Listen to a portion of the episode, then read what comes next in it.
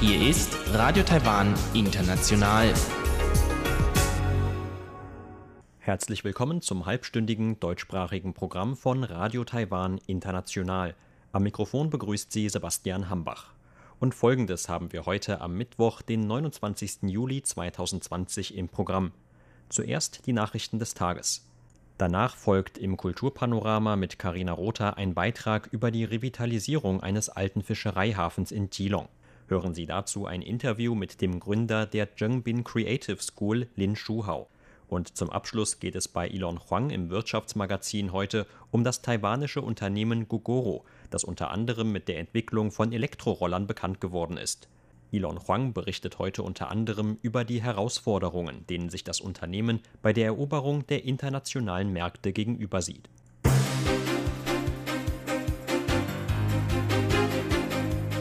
Sie hören die Tagesnachrichten von Radio Taiwan International.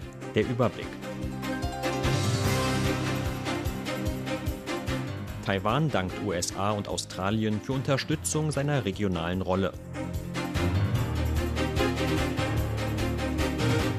Covid-19-Tests aller Kontaktpersonen von Arbeitsmigrant negativ.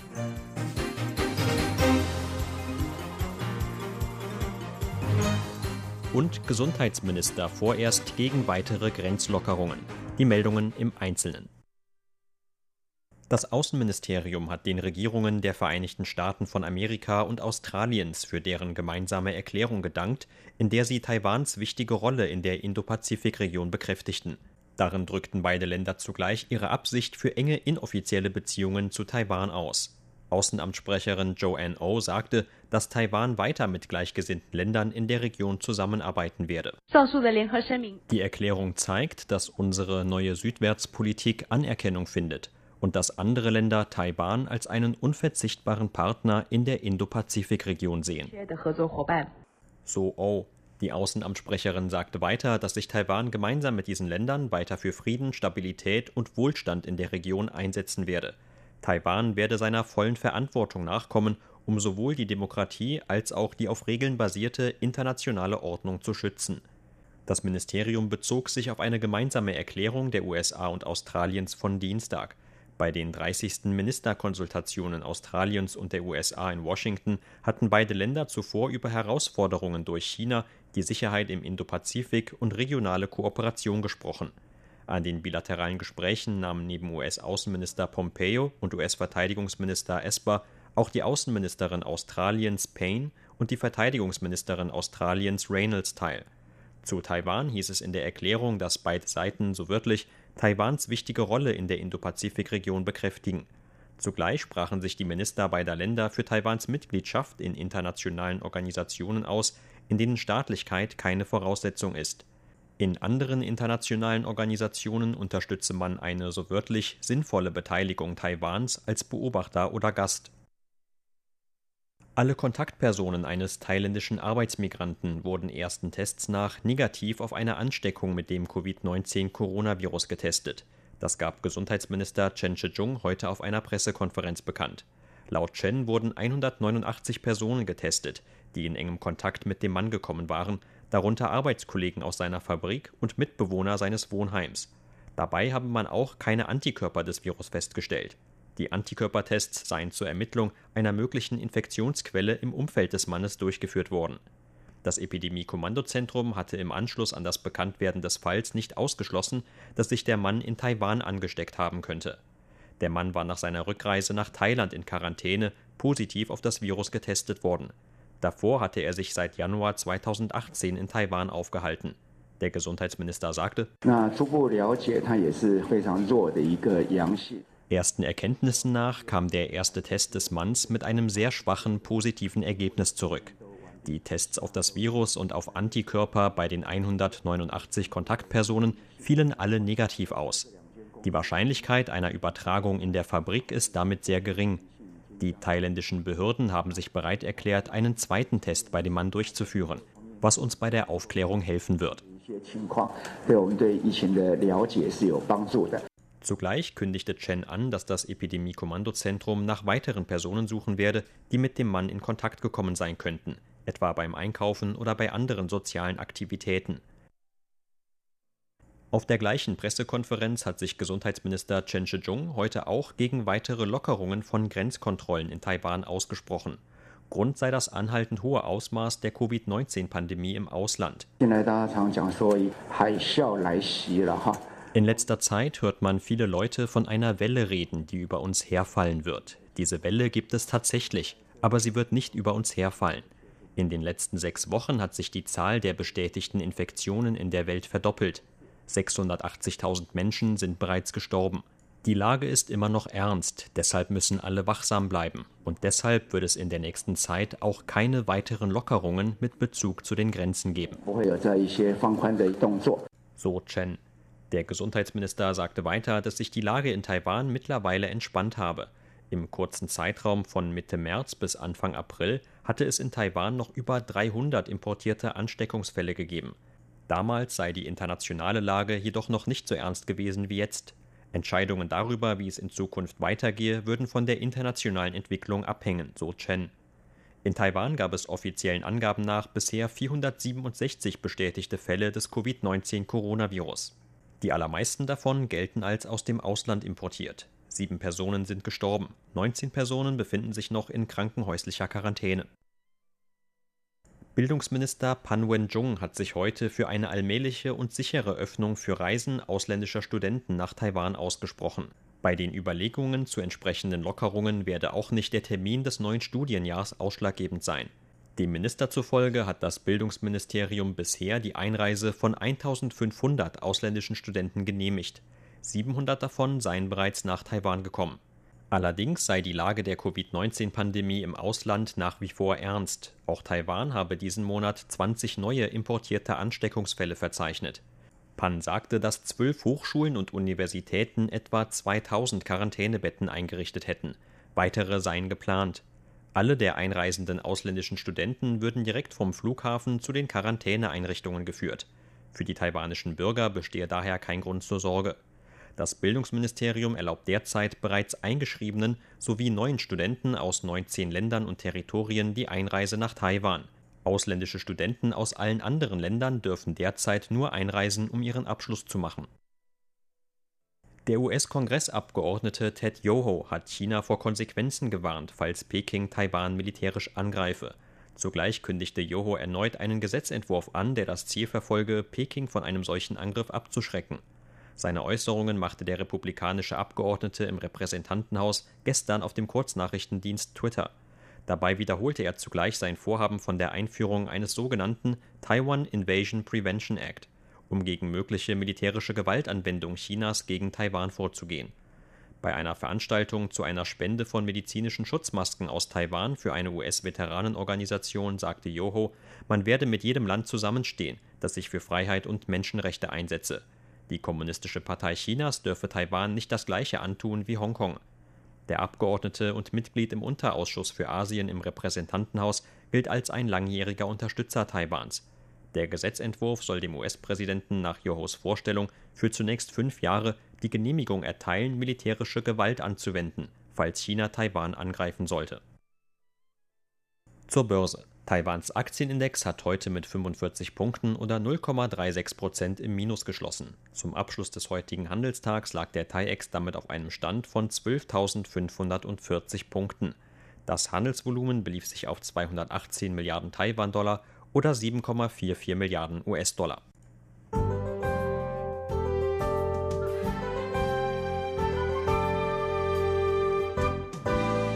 Das Wetter war heute vielerorts in Taiwan sonnig und nur leicht bewölkt mit heißen Temperaturen von um die 37 Grad Celsius. In manchen Regionen West- und Südtaiwans gab es am Nachmittag auch vereinzelte Gewitterschauern.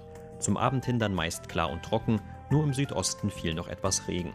Und das sind die Aussichten für morgen, Donnerstag, den 30. Juli. Morgen wird es tagsüber zunächst wieder zumeist sonnig bis leicht bewölkt. Für manche Regionen in Mitteltaiwan sagt das Wetteramt kürzere Gewitterschauern am Nachmittag voraus. Regen soll es morgen zudem auch im Osten geben, dort auch noch am Abend.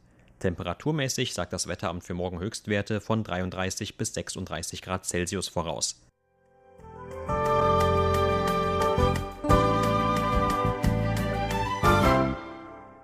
Hören Sie nun eine neue Ausgabe des Kulturpanoramas, präsentiert von Carina Rother. Darin geht es heute um ein Revitalisierungsprojekt in einem alten Fischereihafen Geelongs. Kultur auf RTI. In der nordtaiwanischen Hafenstadt Geelong, 20 Busminuten außerhalb des Stadtzentrums, gibt es einen Stadtteil, der in den letzten Jahren immer beliebter geworden ist.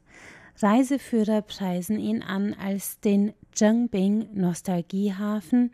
Im Hafenbecken schaukeln alte Fischkutter unter ihnen auch die für Geelong typischen Nachtfischerboote mit ihren hunderten Glühbirnen, die nachts erleuchten und die Boote zu kleinen Lichtpunkten auf dem schwarzblauen Ozean werden lassen. Im Hintergrund des Hafenbeckens sieht man größere Frachter und im Hintergrund die Frachtkräne, die rot und weiß in den Himmel ragen. Eine ganze Häuserfront ist in verschiedenen Neonfarben gestrichen worden um das Fotopanorama für Touristen noch malerischer werden zu lassen. Aber einem ist das nicht genug, um den alten Glanz der Hafenstadt wieder aufleben zu lassen. Lin Shu-hao, einem Anfang 30er, der vor vier Jahren in Geelong sein eigenes Projekt ins Leben gerufen hat, um Geelong wieder für junge Menschen attraktiv zu machen. Es heißt Zhengbing Kreativschule und was das ist, wird er uns heute erklären. Inzwischen hat er auch zahlreiche Mitstreiter gefunden, die ihn bei der Umsetzung dieses Projekts unterstützt haben.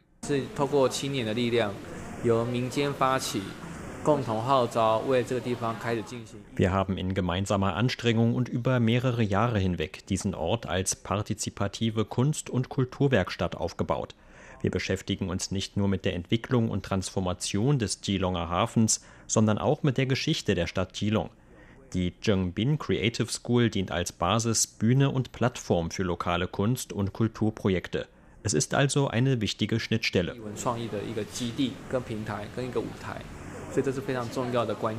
Die Kunstwerkstatt liegt keine fünf Gehminuten vom eigentlichen Fischereihafen entfernt, fernab von den bunten Häusern und den malerisch schaukelnden Fischkuttern, sondern da, wo noch echte, sonnengegerbte Fischer ihre Fänge entladen, ihre Fische schuppen und ihre Netze flicken. Die Nähe zum Hafen ist absichtlich gewählt, denn den sollen die Workshop-Teilnehmer der Zhengbin Creative School erfahren lernen, sagt Lin Shu Hao.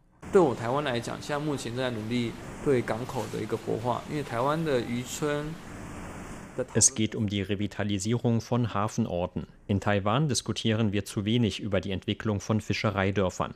Es geht viel um Bauern, um Felder, Reisanbau, Kleinbauern und Agrarwirtschaft. Aber um Fischerdörfer geht es zu wenig. Taiwan ist vom Ozean umgeben. Wir müssten jede Gelegenheit begrüßen, das Meer und die Häfen besser kennenzulernen. Aber paradoxerweise schauen wir ständig aufs Land und nie aufs Meer. Es gibt ein paar touristische Vergnügungsangebote auf dem Meer, aber sonst sind wir dem Meer sehr fremd. Deswegen wollen wir alle ermutigen, sich den Häfen zu nähern. Mein Plan für dieses Jahr ist es, einen Workshop zu organisieren, der auf einem Boot stattfindet, und einen zur Nachtfischerei. Und ein Schnorchel-Workshop ist auch geplant. Diese Workshops sollen dich in direkten körperlichen Kontakt mit dem Meerwasser bringen.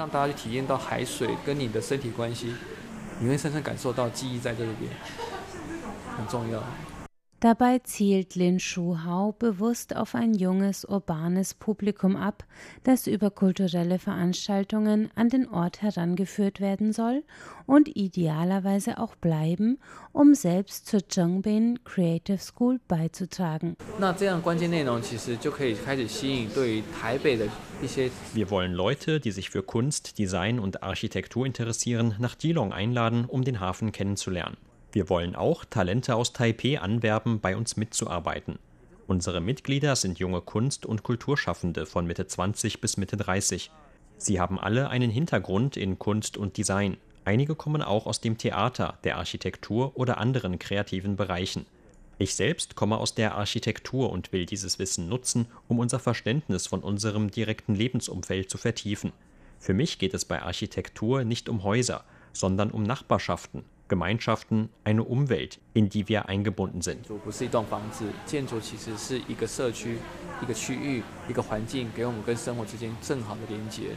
Das Bewusstsein für die Nachbarschaft und ihre Geschichte ist Lin Shuhao besonders wichtig. Für ihn findet Kunst und Kunsthandwerk nie in einem Vakuum statt, sondern sollte immer danach streben, ein organischer Teil ihres Umfelds zu werden.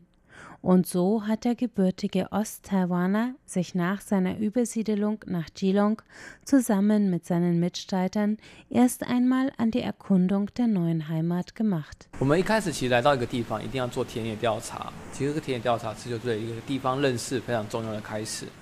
Als wir uns gerade gegründet hatten, haben wir mit der Feldforschung begonnen, um diesen Ort besser kennenzulernen.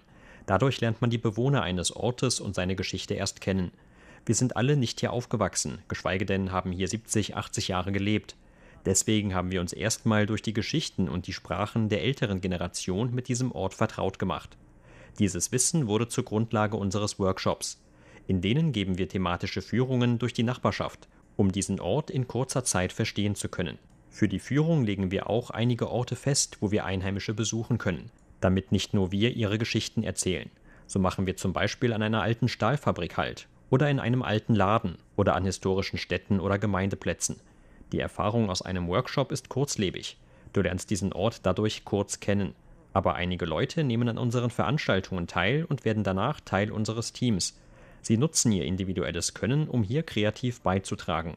Das ist es, was wir wollen. Dadurch wird der Niedergang dieses Fischereihafens abgemindert. Er wird wieder lebendig. 那也是我们期待的样子。那在这个渔港没落的机会，其实会越来越没有那么严重了。那慢慢也开始活，会活过来。Neben den Führungen bieten die Mitglieder der Zhengbin Creative School auch Kurse in traditionellem Handwerk, wie zum Beispiel Korbflechten oder Netzweben an. Und es gibt auch Künstlerresidenzprogramme, allerdings mit besonderen Auflagen. 那其实我们都会开始邀请艺术家住在这个渔港。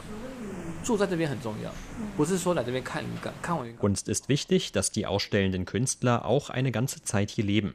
Wir wollen nicht, dass sie nur herkommen, um zu arbeiten. Sie sollen die Menschen und den Ort erleben und die historischen Entwicklungen verstehen lernen. Wir wollen, dass sie ihr Handwerk nutzen, um den Ort zu repräsentieren. Dadurch haben sie einerseits die Gelegenheit, ihre Arbeit durch die Erfahrung vor Ort zu bereichern und stellen diesen Ort andererseits einem größeren Publikum vor. Und die örtliche Bevölkerung? Wie reagiert die auf die urbanen Kreativen? Es gibt unterschiedliche Reaktionen auf uns. Ein Teil der Einheimischen hat gar kein Problem mit uns. Die Leute, die in der Fischerei und im Hafen arbeiten, gehen ihrer Arbeit nach und wir gehen unserer nach. Sie haben sich daran gewöhnt, dass wir bei ihnen unsere Führungen und so weiter abhalten. Sie haben das Gefühl, dass es keine Auswirkungen auf sie hat. Deswegen gibt es da auch keine Konflikte. Die Älteren unter ihnen haben die Blütezeit und den Niedergang des Hafens miterlebt. Und sie wissen, wie lebendig es hier früher war. Sie freuen sich, dass es junge Menschen gibt, die zu einer Veränderung beitragen. Ich wünsche mir natürlich, dass es zu Kooperationen kommt. Aber ich höre oft eine bestimmte Aussage. Ich habe dazu keine Meinung. Ist egal. Macht einfach, was ihr vorhabt. Diejenigen, die uns unterstützen, sind die, mit denen wir schon zusammengearbeitet haben. Ein Herr hat uns zum Beispiel das Flicken von Fischernetzen beigebracht. Ein anderer hat uns die Geschichte des Ortes vorgestellt. Hier wurde mal für uns gekocht, da wurde uns das Krabbenfischen gezeigt. Diese Leute unterstützen uns dann weiterhin. Aber es gibt auch Leute, die kein Interesse an Kunst und Design haben und die auch keine starken Gefühle diesem Hafen gegenüber haben. Die sagen dann, meinst du wirklich, dass du hier etwas ändern kannst? Aber unseres ist ein Projekt, das garantiert nicht in kurzer Zeit große Veränderungen hervorbringen kann.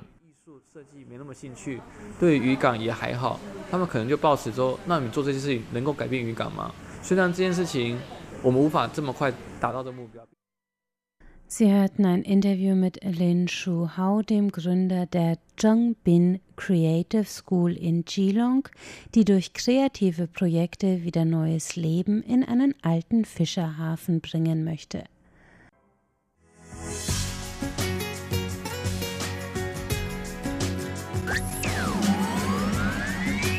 Radio Taiwan, international aus Taipei.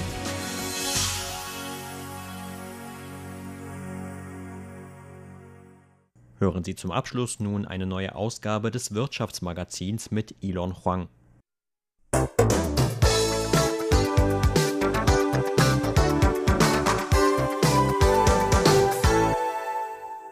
Der taiwanische Entwickler von Elektrorollern und Infrastrukturen für den Austausch von Batterien, Gogoro, möchte auf den internationalen Markt, sieht sich nach starken Anfangserfolgen in Taiwan jedoch einigen Hindernissen gegenüber, sowohl in Taiwan als auch international. Gogoro wurde einst vom Nationalen Entwicklungsrat, Taiwans oberstem wirtschaftspolitischen Planungsorgan, als eines von zwei taiwanischen Unternehmen angepriesen, die sich zu sogenannten Unicorns oder Einhörnern entwickeln könnten. Startups, die einen Nettowert von über eine Milliarde US-Dollar entwickeln.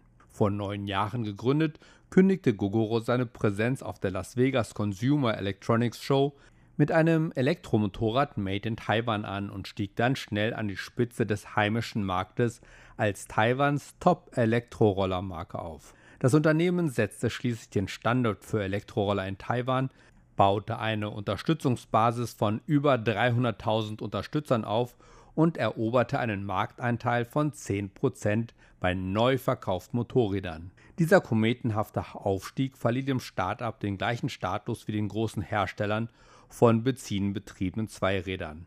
Finanziert wurde Gogoro am Anfang von einer Reihe von Großinvestoren, darunter der Nationale Entwicklungsfonds Taiwans, Panasonic aus Japan und die Temasek Holdings, die sich im Besitz der Regierung von Singapur befindet. Auch als Gogoro sein Glück in Übersee versuchte, hatte Gogoro zunächst einen guten Start.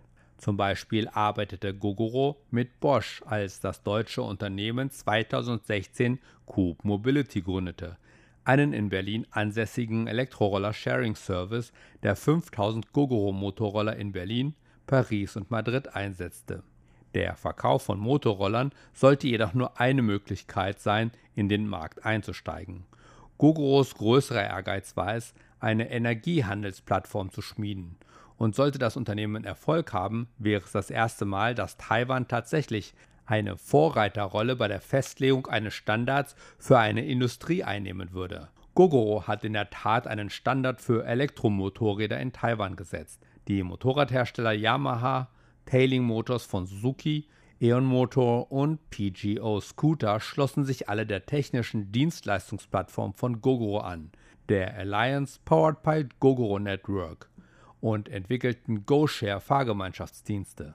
Tatsächlich sind nicht nur die Gogoro Motorroller, sondern auch seine Akku-Austauschstationen überall in Taipei sichtbar und nichts schien den Aufstieg des Unternehmens aufhalten zu können. Doch im vergangenen Jahr musste Gogoro zum ersten Mal Rückschläge hinnehmen. Im Jahr 2019 kündigte Coop Mobility an, den Scooter-Sharing-Dienst einzustellen. Und dann stieß Gogoro in Vietnam, einem Markt, den es eifrig anvisiert hatte, auf Widerstand und Stagnation. Sogar ein seit langem geplantes Vorhaben, sich mit Südostasiens größtem Anbieter von Fahrgemeinschaftsdiensten, Grab, zusammenzuschließen, scheiterte, als der Konkurrenz Quangyang Motor im Februar 2020 eine Investition von 30 Millionen US-Dollar in Grab nutzte, um den Zuschlag für sein Geschäft für Roller und das Batterieladesystem zu erhalten. Die Probleme, mit denen Gogoro sich im Ausland auseinandersetzen muss, überzeugte Gogoro davon, dass es sich zunächst auf den heimischen Markt konzentrieren sollte.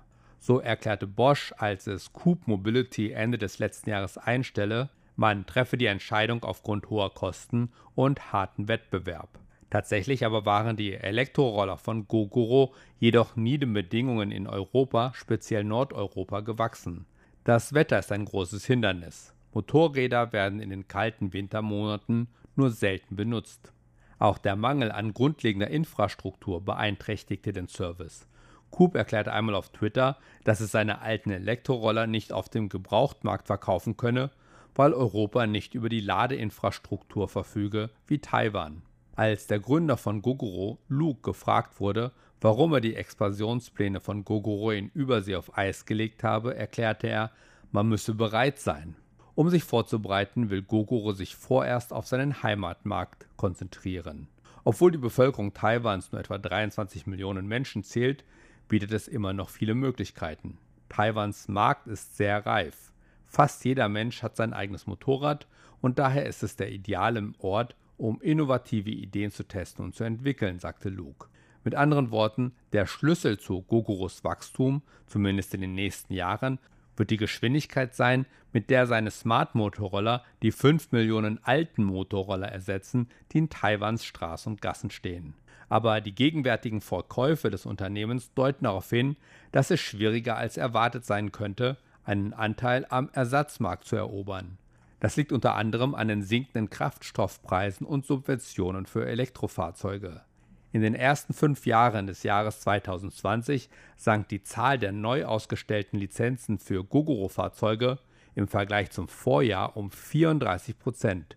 Im Gegensatz dazu stiegen die Verkäufe der Hersteller von kraftstoffbetriebenen Motorrädern Kymco, Sanyang und Yamaha im Vergleich zum Vorjahr leicht an. Sinkende Treibstoffpreise, die den Anreiz zum Kauf eines Elektromotorrads untergraben haben, erklären einen Teil des Rückgangs. Aber der direkteste Schlag war vielleicht der Rückgang der Subventionen für den Kauf neuer Benzin- und Elektroroller.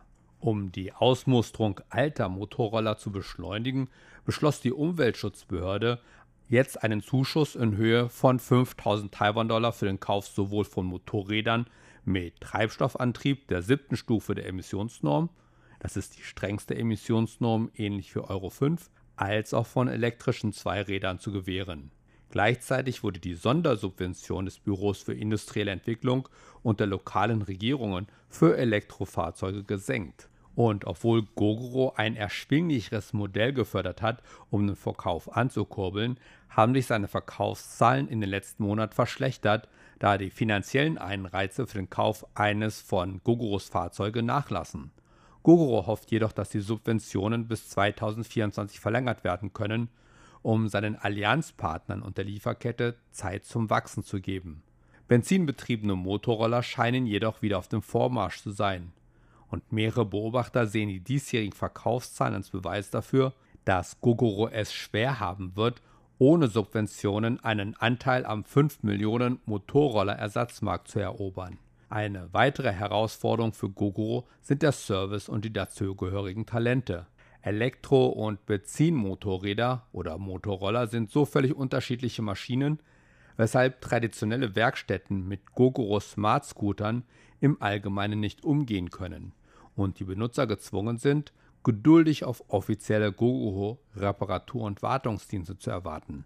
Obwohl Gogoro hart daran gearbeitet hat, Techniker in kooperierenden Werkstätten auszubilden und versprochen hat, in diesem Jahr 30 weitere Servicezentren hinzuzufügen, bleibt die Kapazität des Backend-Service für die wachsende Nachfrage unzureichend. Einige Benutzer von Gogoro haben sich sogar darüber beschwert, dass sie einen Monat lang auf Ersatzteile warten müssen. Diese Probleme und ein Streit über die Verwendung unbegrenzter Akkunutzungsraten durch die Lebensmittelzusteller haben die Unzufriedenheit der Gogoro-Benutzer noch verstärkt und stellen in Frage, ob das Unternehmen auch in Zukunft auf seine einst loyale soziale Gemeinschaft zählen kann. Gogoro antwortete, dass bei Terminen für Reparaturen oder grundlegende Wartungsarbeiten durchschnittlich Wartungszeiten von weniger als acht Tagen für ganz Taiwan anfallen. Gogoro kann als Erfolg gewertet werden, aber es hat immer noch ein riesiges Wachstumspotenzial auf dem taiwanischen Markt sagte Chioya Tia, Vizedekan des Handelskollegs der National Zhengzhou Universität. In der Anfangsphase seiner Geschäftstätigkeit habe Gogoro junge Verbraucher erobert, die sich früh an neue Technologien gewöhnt haben und sich zu neuen Technologien hingezogen fühlen, so Chio. Aber nachdem sie diesen Nischenmarkt durchschritten haben, seien viele Startups nicht in der Lage, den nächsten Schritt in den Mainstream-Markt zu machen. Damit innovative Produkte größere Anhänger finden und mehr zum Mainstream werden, so Cho, müssen sie zwei Herausforderungen meistern. Sie müssen ihre Produkte zu wettbewerbsfähigeren Preisen anbieten und sie müssen sich zu einer Plattform entwickeln und ein Ökosystem pflegen. Ob Gogoro die vielen Herausforderungen überwinden kann und sich tatsächlich als Einhorn entpuppen wird, ist nicht nur für die Zukunft des Unternehmens selbst wichtig, sondern auch für Taiwans Startup-Szene, die begierig darauf ist, Erfolgsmodelle zu finden. Sie hörten das halbstündige deutschsprachige Programm von Radio Taiwan International am Mittwoch, den 29. Juli 2020. Unser Radioprogramm gibt es auch im Internet.